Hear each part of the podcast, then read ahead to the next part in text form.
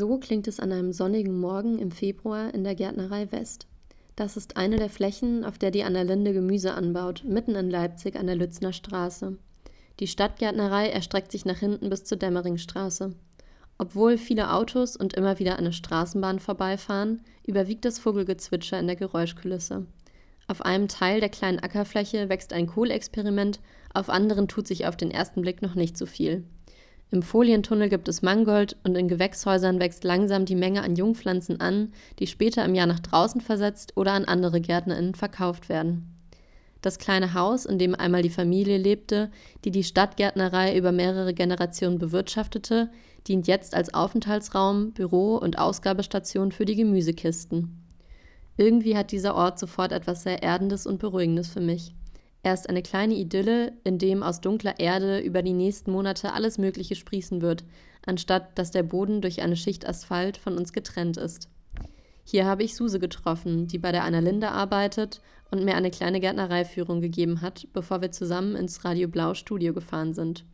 Hier habe ich sie zuerst gefragt, wie sie ihren Weg zur Annalinde gefunden hat. Ich bin äh, da über einen Bundesfreiwilligendienst hingekommen, 2017 habe davor in Berlin gelebt und gearbeitet, habe Wirtschaftskommunikation studiert, was überhaupt ja mit diesem jetzt vermeintlich gärtnerischen nichts zu tun hatte, habe mich aber dort dann auch viel in meiner Arbeit in der Kampagnenagentur mit grünen Themen befasst und gemerkt, ha, das ist irgendwie so eine Arbeit weit weg von den Wurzeln und den Menschen und dann viel Arbeit und viel Stress irgendwann mich entschieden, wie nochmal mich umzuorientieren und zu schauen, ja, wie kann ich anders leben und arbeiten. Und äh, da habe ich das Projekt Annalinde entdeckt, über tatsächlich eine Doku damals ähm, und gedacht, hey, super, habe auf der Website geschaut und dort gab es eine BFD-Stelle im Bereich Umweltbildung und bei der Annalinde zunächst über den Bundesfreiwilligendienst überhaupt in dieses ganze Gärtnerische eingetaucht, aber auch in die Umweltbildung und dann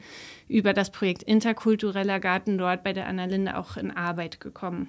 Tatsächlich sind wir mittlerweile relativ viele Personen, die ganz in unterschiedlichen Rollen arbeiten. Also es gibt Leute, die ähm, fest feste Mitarbeiterinnen dort sind. Dabei gibt es zwei Gärtnereileitungen, es gibt eine Geschäftsführung, es gibt Auszubildende, die fest da sind, jemand, der über das Chancenteilhabegesetz dort auch über fünf Jahre im Projekt mit angestellt ist und in einzelnen Projekten gibt es feste Stellenanteile. Und dann gibt es relativ viele Bundesfreiwilligendienststellen. Es gibt zwei FEJlerinnen, die bei uns tätig sind und Menschen, die über das Einstiegsqualifizierungsjahr auch bei uns tätig sind.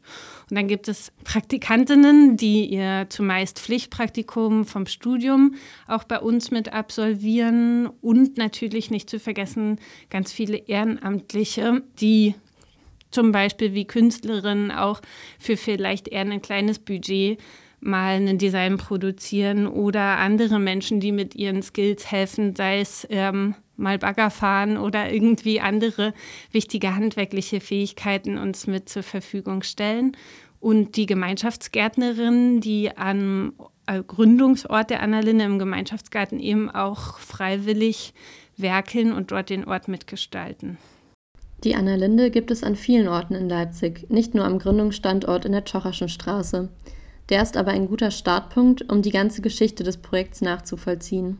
Ja, also letztlich ist es wirklich als so kooperative Eigeninitiative von jungen Menschen entstanden, die Lust hatten, einen Ort für Austausch, für Lernprozesse rund um Lebensmittel, Ressourcen, nachhaltigen Konsum auch ja, sich selbst zu kreieren und sind auch damals 2011 in ja, Lindenau letztlich auch so ein Stück rumgezogen und haben geguckt, welche Orte gibt es noch. Und das waren natürlich auch 2011 noch viel mehr Orte und Freiflächen, als sich der Stadtteil auch jetzt sozusagen verändert und entwickelt hat. Es waren vor allen Dingen drei junge Männer, die das Projekt gegründet haben.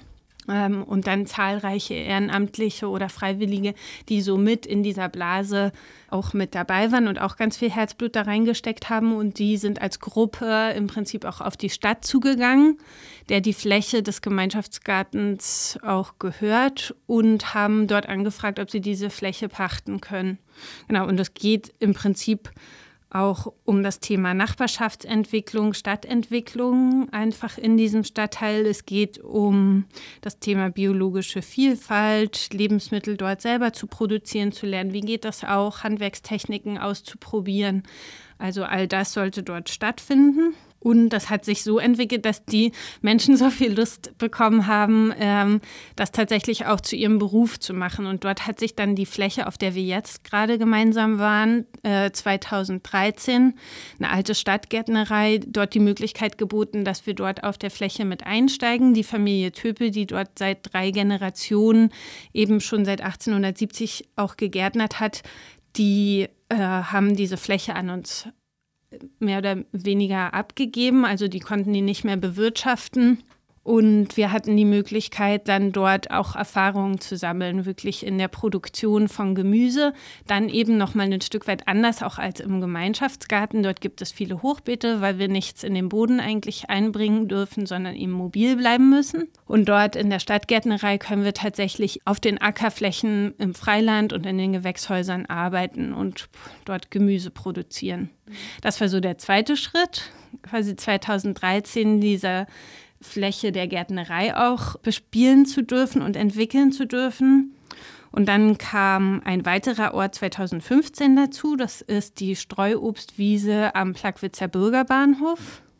Und dort hat sich eben die Idee gegründet, quasi wie so eine Art Naturschutzfläche in einem Bürgerbeteiligungsprojekt eben mitzuentwickeln. Und da haben wir eine Fläche ähm, eben auch, wo wir gesagt haben, da soll es um das Thema äh, Streuobstwiese gehen, also Bäume in der Stadt, wie pflege ich die, Baumschnitt, also alte Kulturhandwerkstechniken sollten dort erprobt und äh, an die Menschen auch weitergegeben werden. Und dort gab es viele Workshops rund um das Thema Imkern, Sensen, Baumschnitt, Kräuterverarbeitung, all sowas. Die Bäume haben Baumpatinnen, die eben aktiv sozusagen einen Baum oder für einen Baum auch mit sorgen, indem sie ähm, dafür auch spenden und wir die Fläche bewirtschaftet haben. Genau. Allerdings muss man jetzt sagen, dass wir diese Fläche weitergegeben haben in diesem Jahr auch an einen anderen Träger,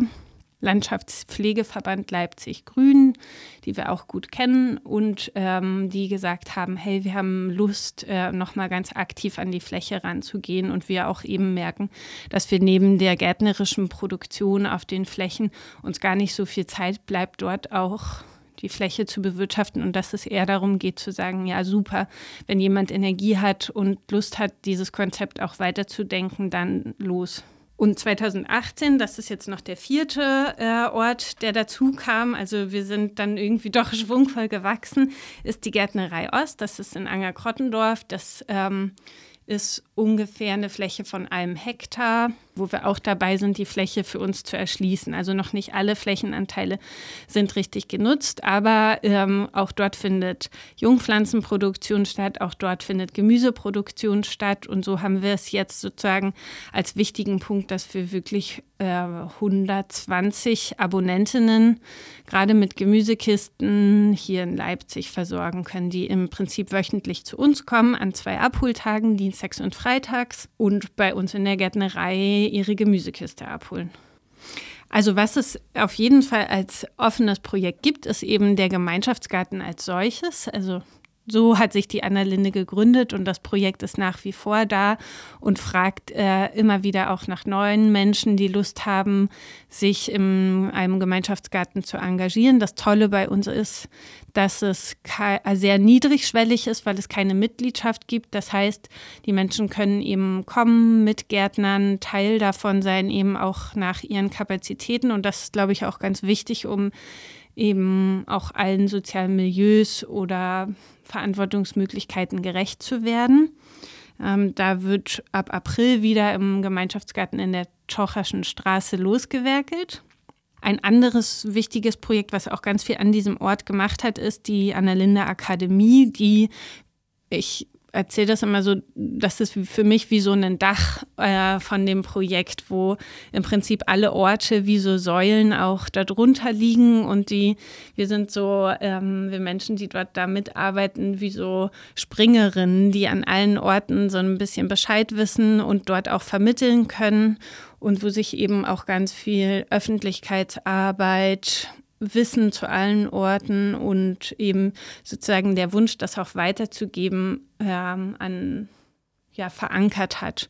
Und in diesem Zusammenhang gab es tatsächlich auch ganz viel Arbeit mit Kindern, Kita-Kids, Schulkids, Jugendlichen. Da gab es ein Format, das nannte sich Ab auf den Acker wo auch die SchülerInnen zu uns kommen konnten und quasi in der Saison einfach das, was anstand, eben bei uns auf dem Acker äh, mit ja, durchgezogen haben, sei es irgendwie den Kompost umsetzen oder einen Boden vorbereiten. Ähm, all sowas fand dort statt, auch über Neigungskurse, äh, wo die Schülerinnen dann sozusagen fest auch über übers Jahr zu uns kamen oder wir zu ihnen an die Schulen gegangen sind und Schulgärten auch aufgebaut haben. Und Corona hat uns da tatsächlich äh, ganz schön beschnitten, was dieses Thema angeht, sodass das im Prinzip jetzt auch gerade erstmal wie so eingefroren ist, weil wir dort auch ja einfach genauso wie alle Schülerinnen auch schauen mussten, wie funktioniert das überhaupt, wie geht das weiter. Es geht natürlich aber auch um das Thema Erwachsenenbildung, Workshops, die auch im Rahmen der Akademie stattgefunden hat. Ähm, was noch ein tolles Projekt ist, ist das ähm, Biomeiler-Projekt. Biomeiler sind große Komposte, die durchzogen sind von Rohren im Prinzip, die so kreisförmig angelegt sind, äh, wo durch Wasser gegeben wird und durch die Hitze, die beim Kompostieren äh, des Substrats entsteht, kann im Prinzip das Wasser, was dort durchgegeben wird, geheizt werden und die Energie äh, quasi abgeführt werden, um zum Beispiel, das ist die Idee, ein Gewächshaus zu beheizen oder ähm, einen Mitarbeiterinnenort, äh, Aufenthaltsort für die Gärtnerin zu beheizen. Das wird gerade in der Gärtnerei im Leipziger Osten ausprobiert. Das wird auch gefördert ähm, vom Bundesministerium für Bildung und Forschung und läuft in Zusammenarbeit mit dem Deutschen Biomasse-Forschungszentrum und dem LAV Erdenwerk im Markranstädt. Spannend für alle HobbygärtnerInnen und die, die es werden wollen, ist auch der Jungpflanzenverkauf der Anna Linde.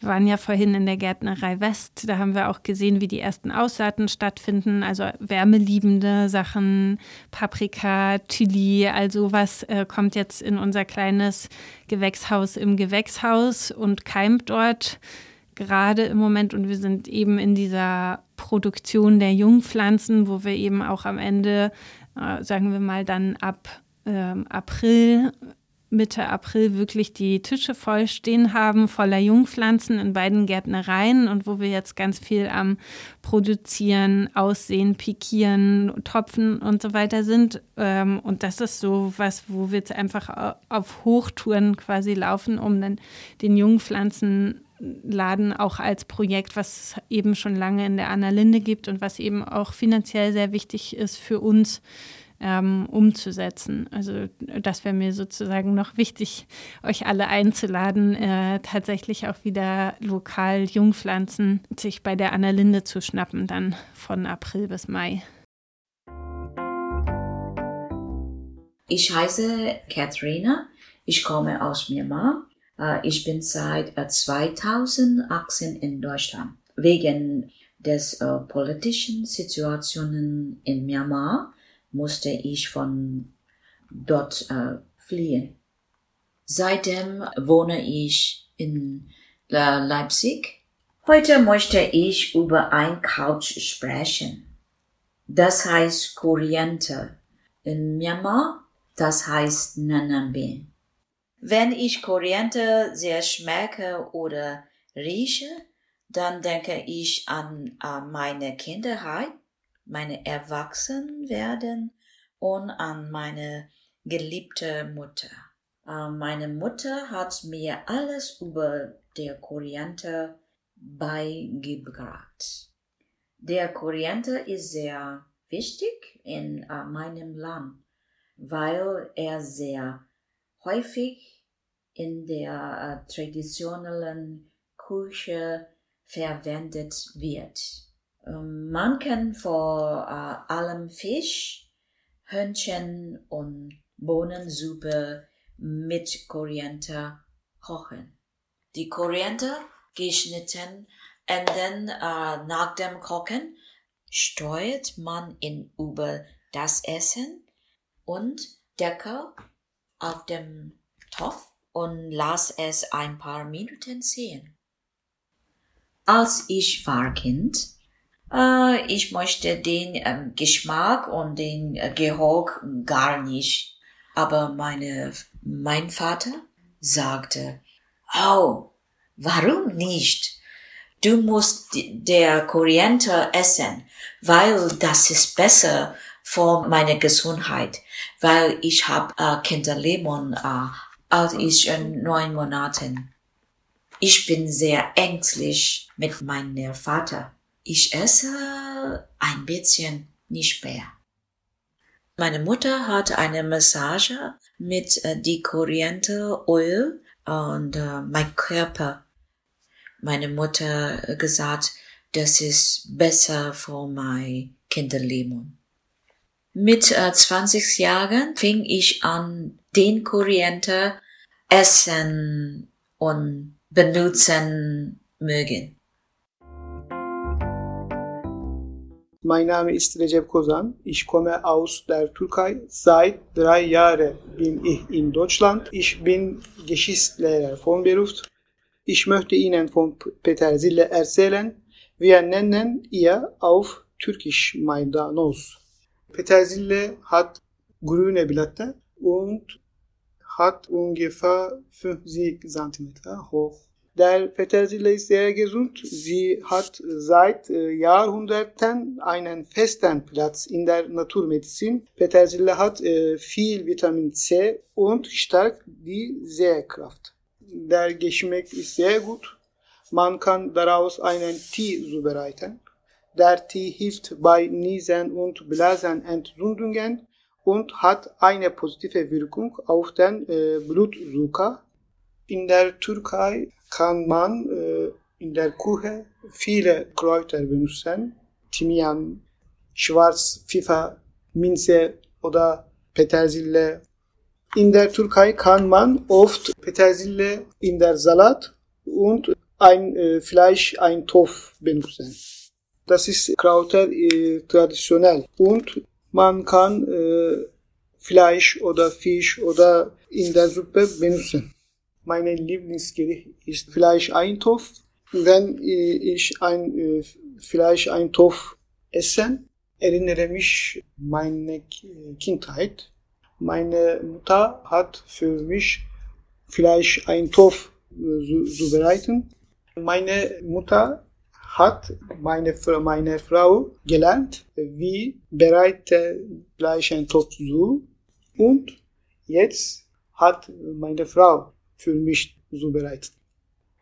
Ich erinnere mich mit ganz Familie Abendessen zusammen und ich erinnere mich an das in der Wochenende sind wir oft ans Meer gefahren. Dort haben wir zusammen Picknick machen oder gegrillt. Wir haben äh, zusammen eine tolle Zeit verbringt. Das ist für mich sehr, sehr schön. Im letzten Teil dieses Interviews ist, wie ich finde, schon klar geworden, dass es bei der Annalinde nicht rein darum geht, Samen auszusehen und am Ende essbares Gemüse auf den Tisch zu bringen. Ich habe Suse gefragt, welche Werte sie noch mit dem Projekt verbindet eben auch Orte der Vielfalt zu schaffen. Ne? Also das betrifft natürlich jetzt, ich habe vorhin ein bisschen erzählt, wie wir im Team aufgestellt sind. Wir kommen natürlich so alle äh, aus ganz unterschiedlichen Bereichen. Das ist eine Vielfalt im Team, aber natürlich auch die Orte als solche, die bei der Annalinde sind, sind sehr vielfältig. Die Lebewesen, die dort wohnen, die Pflanzen, die dort wachsen. Also da geht es auf jeden Fall auch eben biologisch gesehen um die Frage von Vielfalt Es geht auch um Naturerfahrungen zu sammeln, zu experimentieren. Habt ihr vorhin diesen Kohl gezeigt, äh, der auch eine Besonderheit ist. Ähm, es geht um Lernen, es geht auch darum zu teilen, zu reparieren, Gemeinschaft auch anders zu leben. Eine Idee auch von gemeinsamen Wirtschaften letztlich äh, zu haben und ja, auch in dieser Stadtgesellschaft zu wirken und gerade im Gemeinschaftsgarten auch so gegen das Thema Vereinsamung auch zu arbeiten und Freiraum gemeinschaftlich auch zu gestalten. Über das lokale Wirken in Leipzig hinaus habe ich nachgefragt, welche Probleme die Personen bei einer Annalinde in unserem landwirtschaftlichen System sehen und welche Veränderungen sie sich wünschen würden. Äh, das ist tatsächlich eine Frage, die ich auch zuvor nochmal mit unseren Gärtnerinnen besprochen habe, weil mich natürlich selber auch total interessiert hat, wie sehen äh, unsere Gärtnerinnen das. Also und als massives Problem kam da als Rückmeldung aus dem Team natürlich die Frage von eben Boden überhaupt als Spekulationsobjekt. Also eben die Frage nach, wie kommt man eben auch noch zu bezahlbaren Flächen und dem ähm, Frage von Nachhaltigkeit im Umgang mit Boden. Ne? Also das spielt für die Gärtnerin eine total wichtige Rolle und eben auch die Überlegungen dazu, dass man eigentlich diese Vergabe auch an kleinere ähm, Produktionsformate eben ja eigentlich auch ermöglichen sollte und auch knüpfen und koppeln sollte an ja, Vergabeverfahren, die eben biologische Produktion mit einschließen oder Nachhaltigkeitsfaktoren schon fest mit verankern in einem Vergabeverfahren oder so. Also das wäre sowas, wo wir sagen, ja, einfach Boden ist so ein krasses Thema. Dann das Thema Saatgut, also dort eben auch aufzupassen, samenfestes Saatgut zu verwenden eben und nicht in so eine Abhängigkeit auch von einzelnen Produkten Produzentinnen Unternehmen zu rutschen, also ganze Industrien, die sich ja damit befassen, irgendwie Saatgut zu züchten, um dann wieder Pflanzenschutzmittel nur für dieses Saatgut herzustellen und eben dann auch Landwirtschaft in diesen Kreisläufen zu fesseln und zu binden und abhängig zu machen. Also das sehen wir eben auch als Riesenproblem, dass Betriebe einfach riesig sind damit sie überhaupt sozusagen, damit sich Landwirtschaft lohnt. Aber dass dort auch, das sieht man ja auch immer wieder in Dokumentationen, also dass dort auch Personen über ihre eigenen Grenzen und Werte eigentlich gehen, zu dem Zweck, dass es sich für sie überhaupt noch rechnet.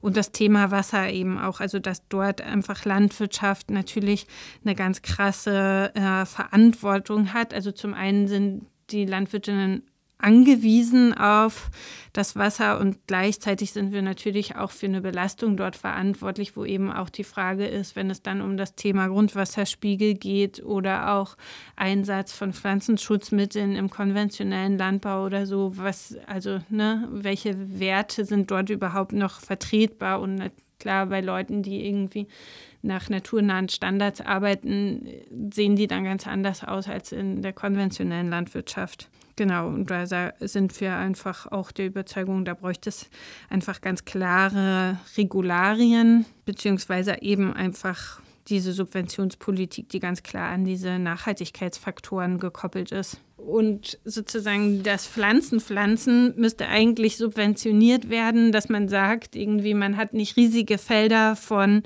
Viehfutter, die man eigentlich anbaut für eine Fleischindustrie, die dann irgendwie zu Dumpingpreisen Fleisch verkauft und auch natürlich mit den Mitarbeiterinnen umgeht. Das ist ja irgendwie auch nochmal ein Thema, was dann dahinter steht, sondern ähm, dass man eben mit einer gleichen Fläche an äh, Pflanzen viel mehr Menschen auch ernähren könnte. Also äh, solche Sachen, wo, wo einfach aber Preisregularien sozusagen angesetzt werden müssten.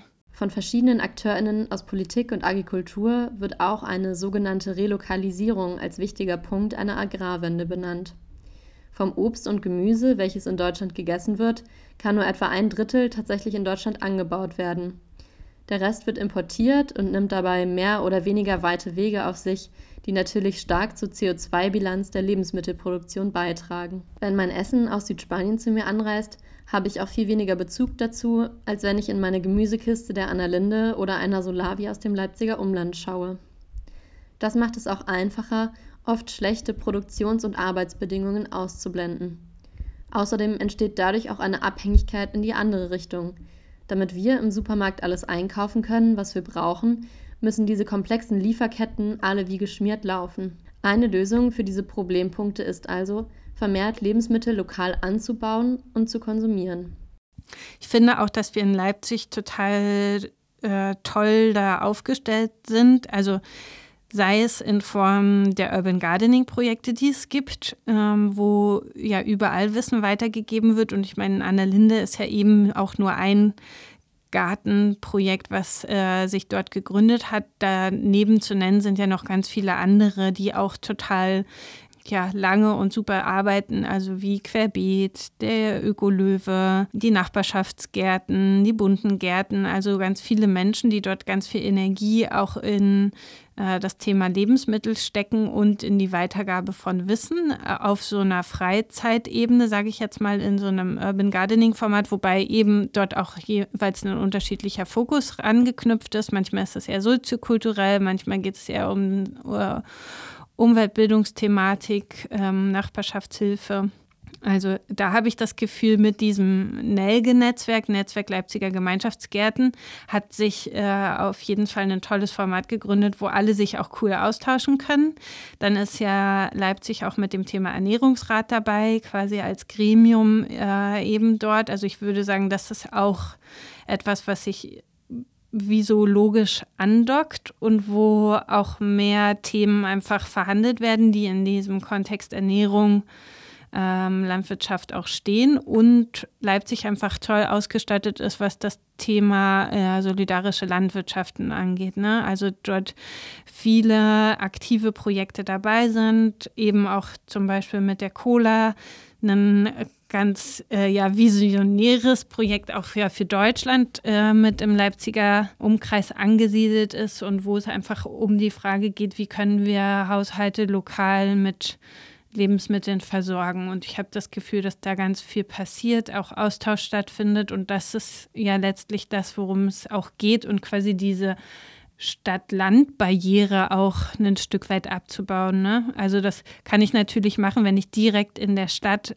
am Gärtnern bin ähm, und einfach so mit diesen alten Kulturhandwerkstechniken auch wieder vertraut bin und da reinkomme und das so anwende. Ähm, das, was so üblicherweise noch gemacht wird. Also ich meine, jede Omi, die einfach noch äh, im ländlichen Raum ihre Marmelade macht, macht daraus jetzt auch keinen riesen Workshop. Da denke ich auch immer wieder, naja, das ist spannend, was hier in der Stadt funktioniert, auch als Wissen anzubieten oder als Technik, die irgendwie vergessen wurde, was ähm, auf dem Land noch ganz selbstverständlich ist. So, ne? Und da merkt man eben auch dieses Prinzip Stadtgarten funktioniert, wenn man es ins Dorf verfrachtet, ja auch gar nicht auf diese Weise, weil alle in ihrem eigenen Rahmen auch gärtnern. Also das ist auch sehr spannend, da diesen Wechsel zu erleben. Aber klar, durch die Solavis im doch ländlichen Umkreis von Leipzig finde ich, ist ganz viel Austausch auch ähm, Stadt-Land halt auch möglich und zu diesem Thema Ernährung. Mi nombre es mein Name ist Dalinda Liliana Vera. Ich bin 55 Jahre alt und komme aus La Valle, aus der Provinz Mendoza. Ich habe drei Kinder, sieben Enkelkinder und elf Geschwister. Ich wohne in Las Heras und gehöre zum Gemeinschaftsgartensprojekt Gestión Nativa.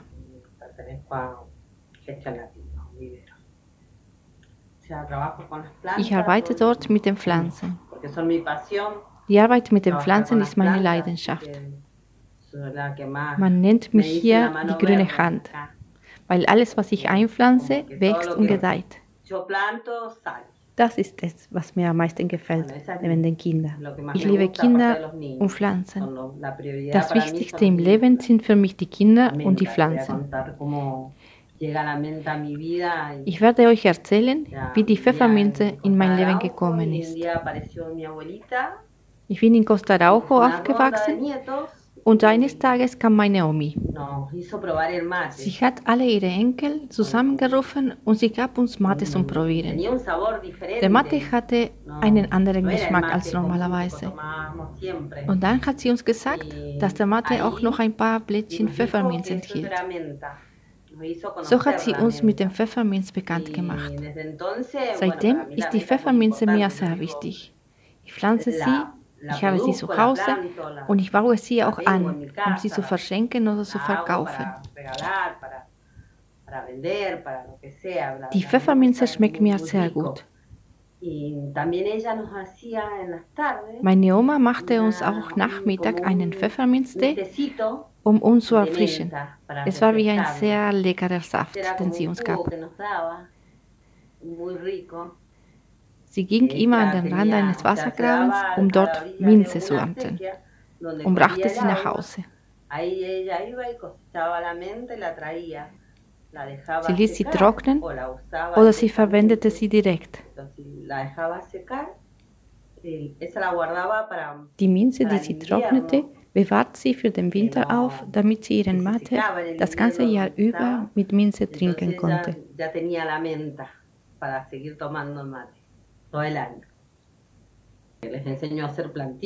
Meinen Enkel bringe ich bei, Jungpflanzen zu ziehen. Sie lernen schon von klein auf vieles über Pflanzen und ich erzähle ihnen Geschichten. Wir drehen ein paar Runden durch den Garten und dann steht da eines der Kinder und sagt, wie wär's? Trinken wir ein paar Mates, Oma?